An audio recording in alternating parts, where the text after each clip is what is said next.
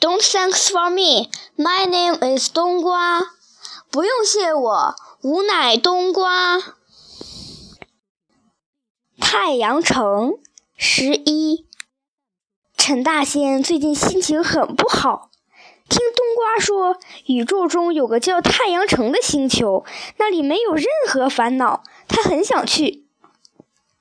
于是，五个小伙伴乘坐大鸟飞行器来到离太阳城最近的宇宙空间站。他们离开大鸟飞行器，步行去太阳城。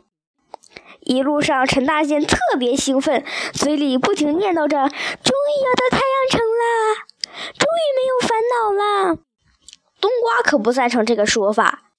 冬瓜对陈大仙说：“你想呀，要是没有烦恼，不愁下一顿饭吃什么。”每顿都吃白菜炖豆腐，你会吃腻的。陈大仙说：“哎呀，你不明白我说的意思。那地方没有烦恼，所以会吃不一样的东西，所以就不会吃腻的。”冬瓜急忙说：“万一他们做的饭不好吃，你不喜欢吃，这不也是烦恼吗？”卡西巴的冲冬瓜汪汪叫，冬瓜只好停住了。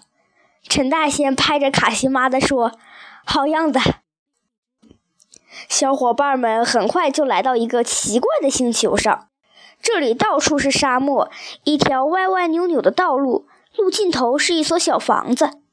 他们沿着路一直走，走到小房子前，发现一个人站在门口。他一个扮得像小丑、戴尖尖帽子的人，自称是太阳城的城主。